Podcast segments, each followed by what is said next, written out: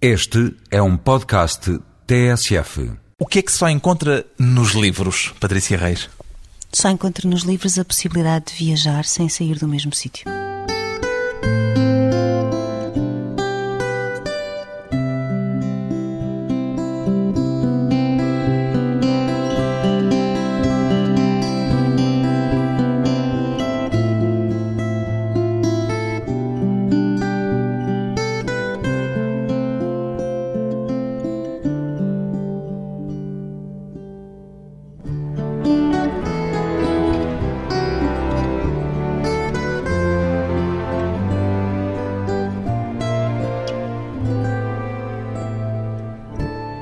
Patrícia Reis, 37 anos, escritora, se tivesse de optar entre a inteligência e a bondade, que escolha faria, Patrícia Reis? A bondade.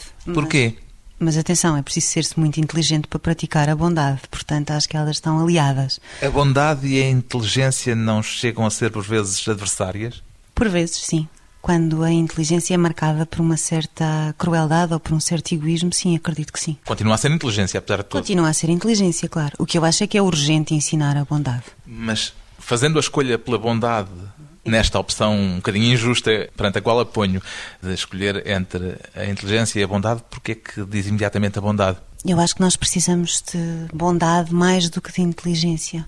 Até porque temos pertença e inteligência em tudo e temos bondade em pouco, não é? E às vezes a bondade basta ser capaz de ouvir o outro, basta ser capaz de uma pausa.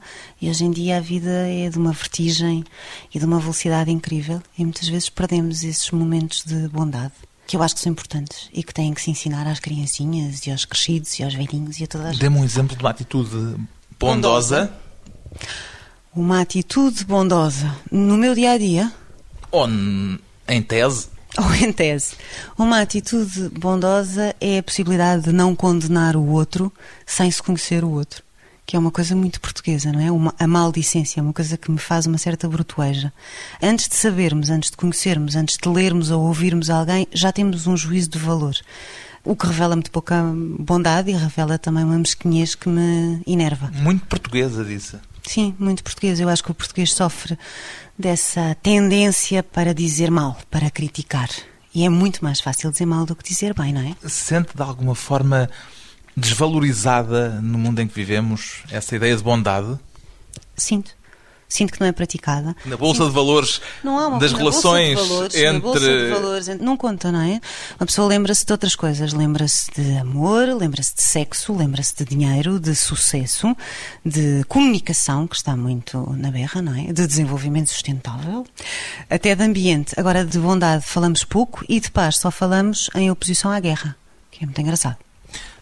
No entanto, o ser bonzinho, que é uma expressão também muito portuguesa, é muitas vezes associado a ser chato, a ser desinteressante até. Porquê que será?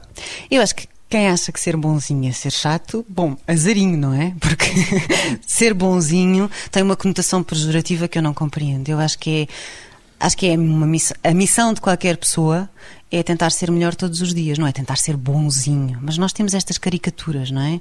Por exemplo, é frequente os atores dizerem eu gosto é de interpretar papéis de mau. Mau, sim, serem sou o vilão, ser vilão é que é bom. Pois acredito que O seja. mal da fita costuma ser mais interessante. Sim, acredito. E também é verdade que o mau, ou. Posso ter um palavrão? Claro. Ou, ah, ainda bem. Ou que um filho da puta é muito mais interessante do que, se calhar, eh, Santa Teresa, não é? Ou alguém que se predisponha a ajudar o outro. Não é mais complexa essa figura do mal da fita do que a do Pois, bondoso? Pode ser. Pode ser que seja mais complexa, pode ser que seja mais atraente, pode ser até que as pessoas tenham uma maior e melhor identificação e mais rápida identificação com a crueldade do outro, ou a maldade do outro, ou a capacidade do outro de fazer ou dizer mal. Eu confesso que o meu registro de vida é outro completamente diferente e, Tem portanto, alguma teoria que ajuda a explicar a razão porque a maldade aparentemente tem mais glamour do que a bondade? eu acho que a bondade dá muito mais trabalho. Acho que ser-se boa pessoa dá mais trabalho, sinceramente. Acho Mais que trabalho em que sentido? Em todos os sentidos. Se pensarmos nos miúdos na escola, onde a crueldade é uma prática comum, não é? Os miúdos querem entrar no grupo, querem pertencer ao grupo, querem ser mais um carneiro, não é? Do rebanho. E, portanto, se o grupo pratica, se o líder do grupo pratica uma maldade, para eles não tem importância, porque querem esse reconhecimento, querem essa identificação. E é preciso desconstruir isto e dizer aos miúdos que a diferença também é boa e que não temos que ser todos ali uns carneirinhos e praticar aquilo que um potencial líder nos diz para praticar. Isto ao nível da escola, que é uma realidade que eu conheço bem por causa dos meus filhos. Agora, vamos lá ver. A maldade. A maldade existe, mas também existe o outro registro e ele é possível. Uh, E a maldade tem glamour, era onde estávamos. a maldade tem glamour, mas a bondade também tem glamour, não é? Porque de repente vai-se ao cinema e vê-se uma história em que há a redenção de alguém ou que alguém salva alguém, ou lê-se um livro em que o personagem é um filho da puta e depois acaba um tipo bonzinho, para utilizar a expressão da pouco. Essa é a pejorativa, é? portanto, essa se calhar é aquela que acaba por não ser Eu indicada. acho que no limite todos nós queremos ser bonzinhos. Podemos ter a mais dificuldade e ser-se bonzinho pode dar trabalho, mas acho que no limite todos queremos ser. Pois bem, Patrícia Reis é a autora do romance No Silêncio de Deus, um livro que a própria autora define como uma história sobre a urgência de ensinar a bondade. Foi por isso que começámos esta conversa, justamente por este tema. Acredita que a bondade se aprende, Patrícia Reis? Acredito que a bondade se aprende como eu acho que se aprendem as boas maneiras à mesa. Ah, faz parte da forma como nós somos educados, não é? E, portanto, tendo eu dois rapazes pequenos, acredito que a bondade se ensina como Não lhes ensina apenas as boas maneiras à mesa. não, não posso, não posso ensinar-lhes só as boas maneiras à mesa e não posso deixá-los, ah, ah, em termos de educação futura, nas mãos da televisão, não é? Onde a bondade não existe. O que é que nasceu primeiro neste livro? As histórias que ele conta ou esse conceito que a move em termos de bondade, em torno da bondade? Não. O conceito, ou o tema, se assim se quiser, só surge quando alguém no fim me pergunta então o livro é sobre o quê? Ah, o que surgiu primeiro no Silêncio de Deus foi este personagem chamado Manel Guerra, que padece de uma grande maldade e que sofre por isso ao mesmo tempo, não é? E que no fim, ah, por causa de uma prostituta, ah, recupera uma certa ideia de bondade, uma ideia melhor. Há uma redenção, digamos assim, do personagem. Ah, Mas foi o tema que se impôs, foi o conceito que foi se impôs. O tema que se impôs foi o tema que eu encontrei no fim. Eu não ando à procura de temas enquanto escrevo. Nem de mensagens, nem objetivos, nem o que é que eu vou dizer desta vez. De quem então? Eu De deixo- histórias, de pessoas, a personagens? história, eu deixo a história a andar. Um bocadinho como o Borges dizia que, escreve para, que escrevia para saber o fim da história, pois eu faço o mesmo. A literatura faz as pessoas melhores? Claro que a literatura faz as pessoas melhor. Claro. Claro. Sempre? Muito melhor porque li A Ilha do Tesouro e porque li o Peter Pan e porque li ah, tantas outras coisas. A Agostina, os grandes poetas portugueses, os poetas jovens portugueses. Porque leio, porque leio Não conhece ativamente. gente que lê muito, que lê coisas excelentes e que E que é um não é grande coisa como gente. Conheço. E então? E então quer dizer que nem sempre a literatura então fará esse efeito em toda a gente. Pois, mas não somos todos iguais, graças a Deus, não é? A maior parte das pessoas é do Benfica, do Sporting ou do Porto, eu sou do Bolonenses. E então? Quer dizer que a literatura se calhar não faz as pessoas melhores. Não. Faz algumas pessoas melhores. Faz algumas pessoas melhores, mas se calhar a música também não faz as pessoas melhores. Faz algumas pessoas melhores, não é? Ah, e, e eu acho que. Os música- nazis, os oficiais nazis, deleitavam-se a ouvir Beethoven, tocado pela Filarmónica de Berlim, só. dirigida Claro. pelo Furtwängler. Sim, e não só. E deleitavam-se com a arquitetura e deleitavam-se com empilhar museus pela Europa fora para porque conseguiam contemplar a arte, mesmo que a arte fosse da autoria de um judeu. E isso pouco importava. Ahm, portanto, eh, isso é outra noção, é a noção da beleza, não é? Independentemente de se ser boa pessoa ou má pessoa, ahm, conseguir entender que algo de belo existe na música, na arte, na literatura. Eu acho que isso é outra conversa, não é? Ahm, não sei se o Hitler se comovia tanto a ver a Ronda da Noite do Rembrandt como eu me comovi. Eh, mas também não é uma coisa que me preocupe, confesso. Mas de que modo é que a literatura a fez melhor? Bom, porque eu acho que há, há- há vários tipos de literatura. A literatura boa é a literatura má. Eu não consigo catalogar a literatura pelo aquilo que é o light, o menos light, o rock, o pop, o heavy, o metal, essas designações todas que para aí andam. Pelo Por boa e por má. Há boa e má. Há boa e má. Somos surpreendidos pela positiva Onde é que passa a fronteira? negativa. Uh, A fronteira é uma fronteira própria. Pelo gosto. Pelo gosto. Ponto. Uh, não me comove grandemente um crítico fazer três páginas num jornal desta nação a dizer que o livro é maravilhoso e depois eu pegar no livro e não ter essa percepção de maravilhoso. Foi maravilhoso para ele, pois ainda bem. Porreiro.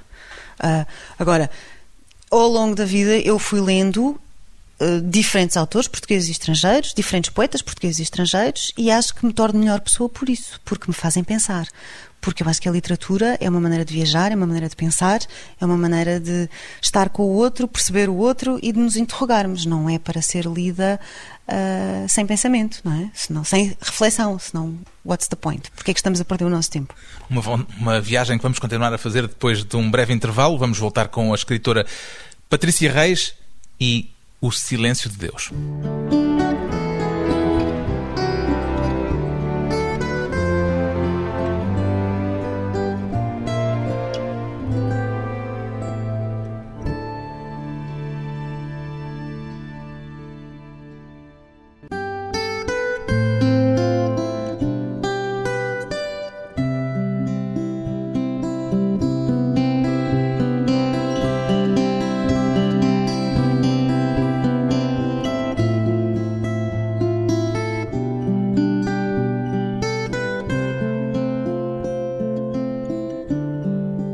De regresso à conversa com a escritora Patrícia Reis, a autora do romance No Silêncio de Deus, a sua crença religiosa, de que modo é que a influencia naquilo que escreve Patrícia Reis?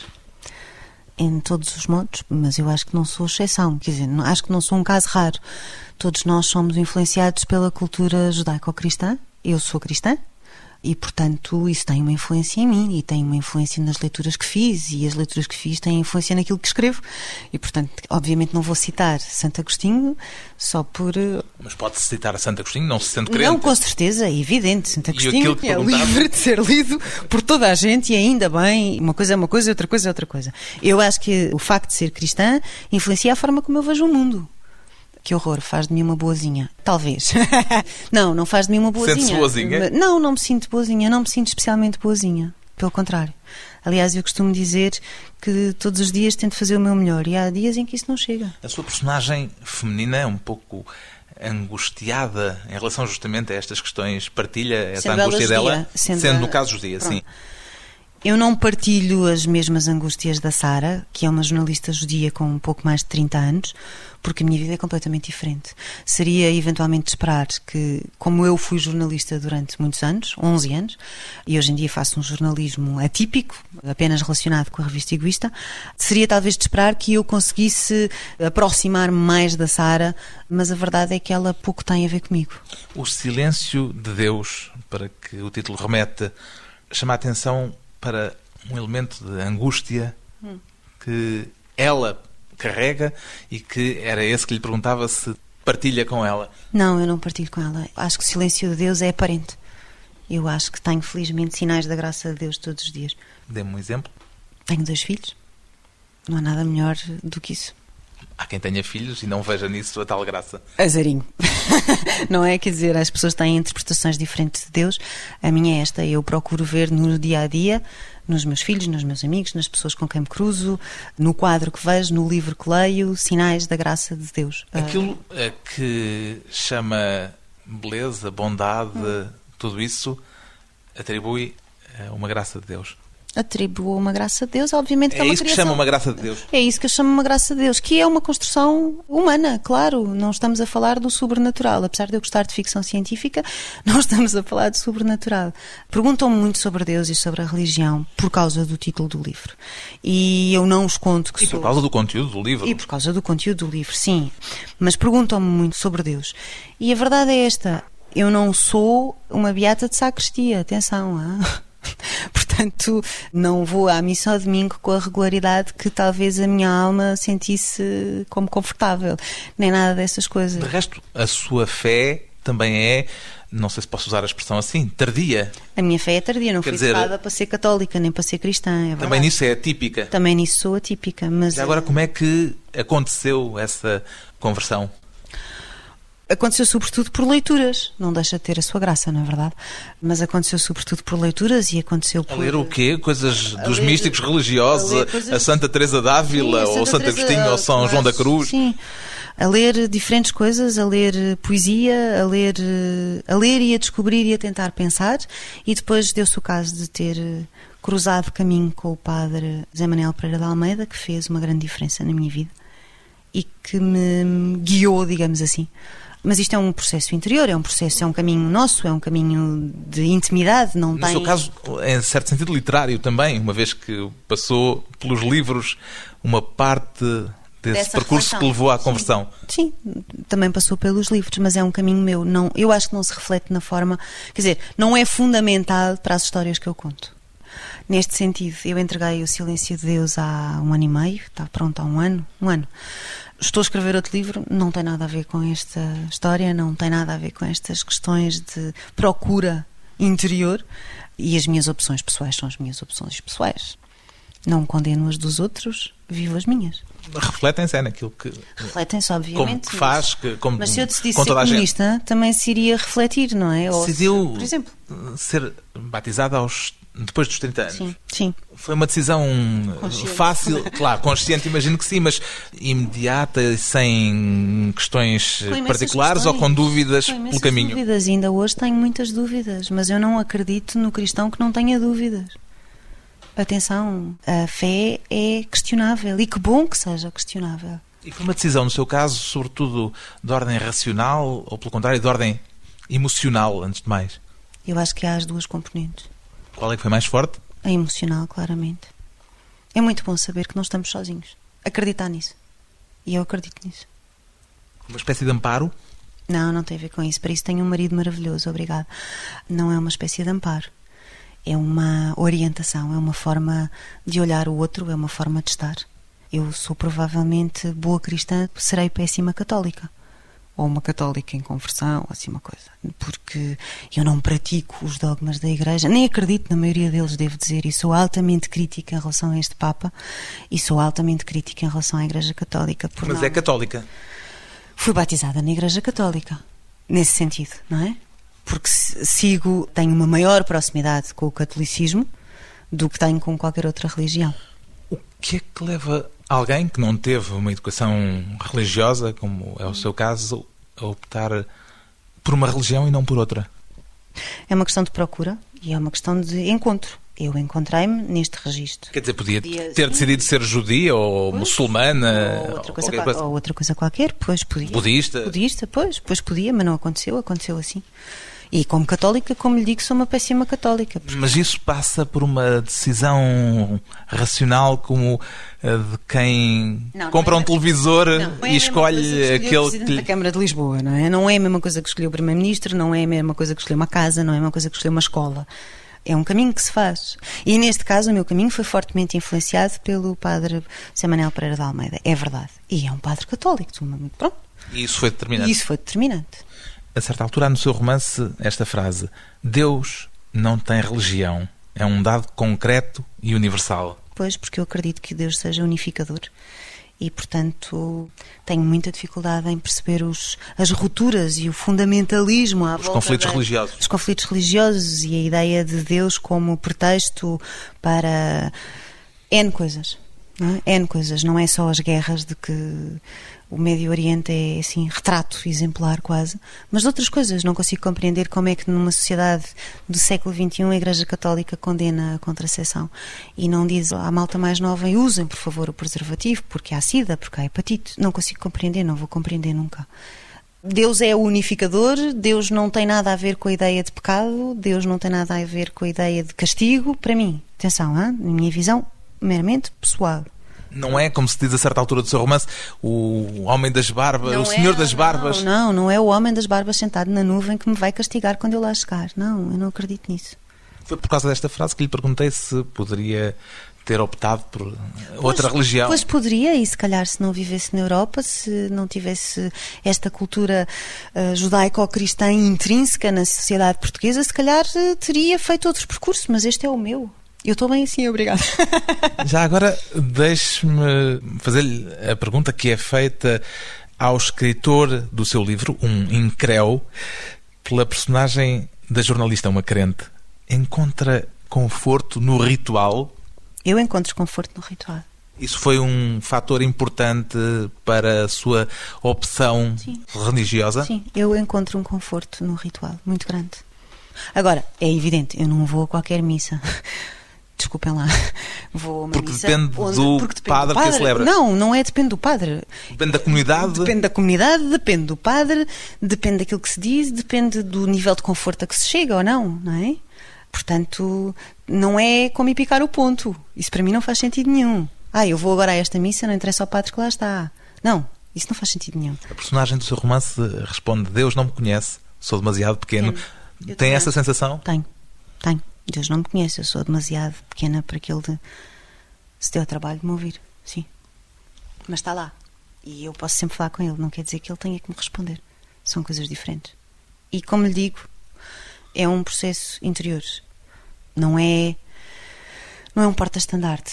É um processo interior.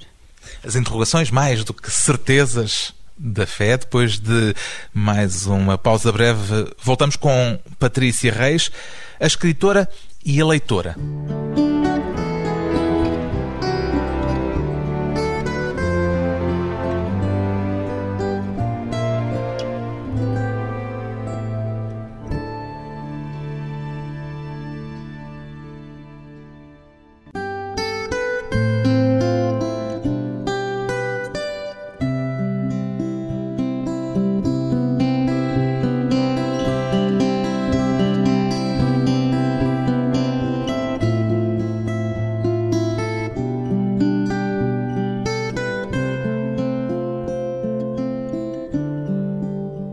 Convidada hoje para a conversa pessoal e transmissível a autora do romance No Silêncio de Deus, a escritora e jornalista Patrícia Reis. Curiosamente, os protagonistas do seu livro, Patrícia Reis, são uma jornalista e um escritor. Por ter decidido falar do mundo que conhece melhor, Talvez, talvez me seja mais fácil. O processo de escrita deste livro foi muito difícil, muito complicado. ao contrário do que diz Dos a. Sara e ao contrário do que diz a sua personagem, que já não me recordo exatamente da frase, Hum. mas eh, a certa altura diz qualquer coisa como que não há dificuldades Nenhuma eh, na escrita. por aí além. Mas ela é uma privilegiada. a Sara é no uma seu caso também já ouvi dizer em relação aos livros anteriores não tenho... que não tinha dificuldades não, na escrita. Não. Eu não sou uma escritora que sofre muito a escrever. Não Mas sou. neste livro sofreu mais. Porquê? Porque era muito importante para mim tornar vivo, credível, um personagem que é muito diferente da minha realidade. É um homem com mais de 60 anos que sofre de cancro e, portanto, para o tornar credível, para o tornar verosímil, tive que trabalhar muito. É muito mais difícil fazer um Manel Guerra, este personagem, do que a Sara jornalista, que é uma realidade que eu conheço minimamente bem e, portanto, apesar de eu não sofrer as angústias da Sara, conheço muitos jornalistas que passaram por essas interrogações que ela tem. Já agora, a Patrícia disse aqui há tempos, numa entrevista, que deixou de gostar de jornalistas. Não sei se era só uma botada. O que é que lhe desagrada? Ou passou a desagradar-lhe tanto? Eu não tenho nada contra jornalistas, tenho muitos bons amigos jornalistas e tenho o meu respeito pelos jornalistas, não, não tem nada a ver com isso. O que eu disse e mantenho é que ao fim de 11 anos desiludi-me com o jornalismo que se fazia. Pronto. Daí ter tomado uma opção de criar uma empresa, ter um ateliê 004, fazer exposições, fazer ateliê livros. de design. Um ateliê de design e conteúdos, fazer exposições, fazer livros, fazer egoísta, fazer outras coisas. Porque o jornalismo já não me satisfazia. E não Por é causa fácil. do cinismo Por causa do cinismo. sim. que o jornalismo muitas vezes encerra. Sim, por causa do cinismo, por causa da mesquinhez, por causa da. As redações são sítios onde o- os valores humanistas não são praticados, não é verdade? Mas a sua jornalista não é assim. Não, a minha jornalista é boazinha. a minha jornalista é- Sem, como é que se diz normalmente, sem desprimor. Sem desprimor, sim. Mas a minha jornalista é novinha, coitadinha. Então ainda não, ainda não lhe aconteceu nada. Tem 30 e tal anos. Pois, tem não é 30 e tal anos. uma Não é estagiária. casada, não tem filhos, teve relações pouco sérias, tem um pai que ela idolatrava e que lhe morre, tem uma mãe com um problema de saúde mental grave, está sozinha, não tem mais ninguém, portanto tem muito com que se preocupar. Isso é tudo o que ela tem de diferente de si. E Sim. o que é que tem em comum consigo?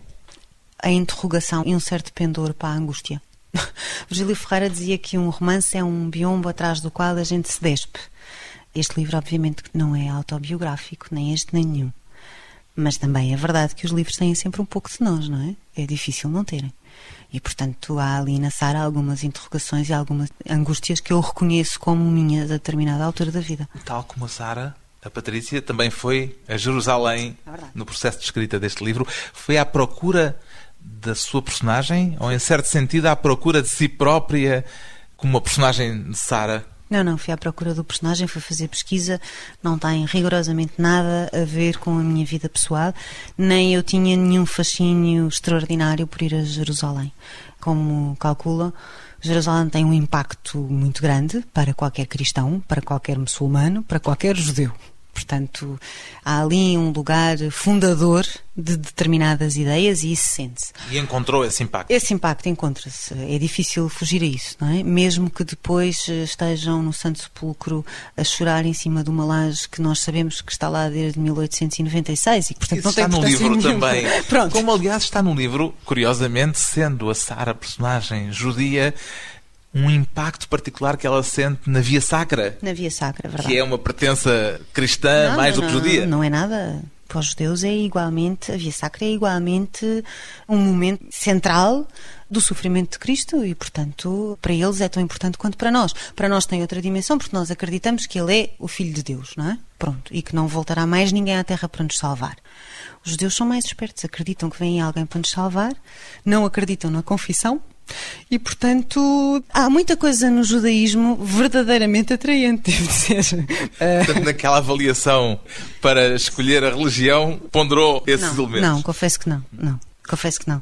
E acho que sou intrinsecamente, culturalmente cristã. Foi importante ter ido a Jerusalém e Para depois ter passado para, por Amsterdão. Foi muito importante. Não teria escrito o livro da mesma maneira, não teria a mesma percepção dos espaços. Isso era muito importante, não é? A descrição que existe no livro de Nearria, que é uma cidade ao norte de Israel, é uma descrição fidedigna. É assim mesmo. Pronto. Amsterdão, a mesma coisa. Portanto, claro que. Foi a repórter também É repórter. a Tem esse lado, intrometer-se é? Claro. no trabalho da romancista. Tem esse lado que é mais fácil, quando se tem anos e anos de reportagem em cima, é mais fácil saber o que ir à procura e como pesquisar e como economizar espaço e tempo. Foram duas viagens muito interessantes, onde encontrei pessoas muito boas. Em Amsterdão, o escritor e publicitário Ricardo Adolfo, que foi um anfitrião perfeito. Pela noite fora, com muito álcool à mistura, uma coisa muito pouco católica, mas muito divertida, com as prostitutas e as tabelas das prostitutas, e foi muito divertido. O Red Light District que está Ali no romance foi calcorreado. Sim, e com o Ricardo mostrar-nos o sítio onde o Chet Baker se tinha suicidado e aquelas coisas todas. Em Israel, nós fomos, o meu marido e eu, ter com um casal amigo que vive em Israel, que tínhamos conhecido anteriormente na nossa lua de mel, e portanto decidimos, ficaram mesmo nossos amigos. E é uma família tipicamente judia, de origem checa, e são muito divertidos. E sabia do que é que ia à procura? Não. Ou foi à pesca? Não, eu nunca sei do que é que vou à procura, vou sempre à pesca. O seu primeiro livro chama-se Cruz das Almas e já ali começou a ser escrito no Brasil ao descobrir uma cidade chamada justamente Cruz das Almas. O espaço físico, geográfico é sempre assim determinante a este ponto naquilo que escreve? É. Para a sua ficção, É, é, a geografia é, tem a esta geografia tem importância essa- tão Tem. determinante? Tem. Eu sou muito ligada aos espaços. O espaço físico é muito importante. E, portanto, as histórias aparecem-me muitas vezes por estar em determinado espaço. Como é que funciona geralmente a sua imaginação? A minha imaginação funciona assim como uma espécie de esquizofrenia. O carburante normalmente é o espaço, é uma história pode uma- recordada. Pode ser o espaço, pode ser alguma coisa que me contam, pode ser um homem que passa, pode ser qualquer coisa. E eu não escrevo todos os dias e não me lanço para o computador frenética e disciplinadamente. Pelo contrário, o meu processo criativo é de colagem. Eu vou pensando e vou colecionando mentalmente e depois há um dia em que me sento e escrevo. No caso deste romance, como é que imaginou Manuel o Manuel Guerra, o escritor que descobre que tem um cancro e que se Eu vou, sente. eu vou contar, é a primeira vez que conto e não sei se ele vai ficar zangado comigo. Espero que não, porque eu adoro e é um homem grande e Antes de bondoso. dizer quem é o ele, este romance parece pedir uma espécie de jogo à procura da chave para quem é este Manuel Guerra. Pode-se fazer esse jogo? Não, Manel Guerra, se eu conseguir aquilo que queria, que era torná-lo vivo e verosímil, é evidente que o leitor vai à procura de uma imagem que se adapta àquele escritor. Qualquer grande escritor é adaptável ao Manel Guerra. Do Saramago ao Lobo Antunes, do Milan Kundera ao Philip Ross, do Garcia Marques ou whoever, ok? Agora, fechado este parênteses, Este parênteses, quem era o Manel- ele de que estava não, a falar? Não, não, ele não, é, ele não é o Manel Guerra. O que eu estava a dizer é o Manel Guerra surgiu depois de um jantar com um amigo, um querido amigo, um homem extraordinário e maravilhoso, que é o José Manuel Mendes.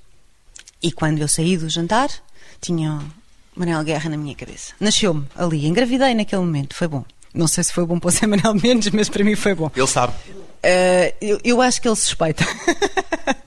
e fomos conversando ao longo do tempo e eu nunca contei isto por respeito a ele, mas acho que também ele merece um bocadinho esta homenagem, este elogio, porque de facto é um grande escritor, é um grande poeta. É um homem que faz o favor de ser presidente da Associação Portuguesa de Escritores, Porque isso é um favor.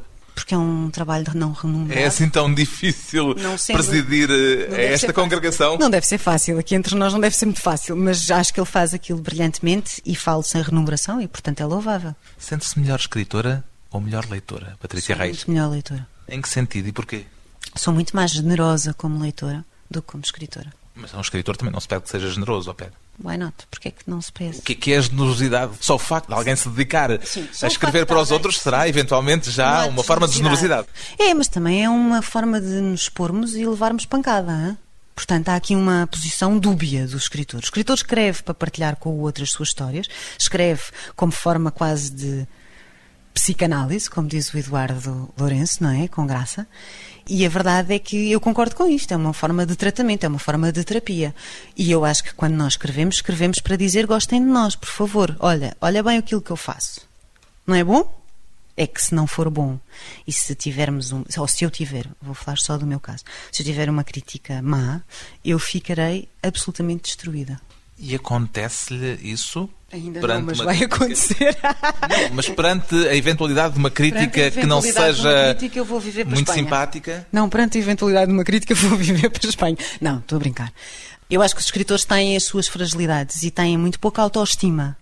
No momento em que o livro sai está cá fora e ele aparece e é manuseável e as pessoas.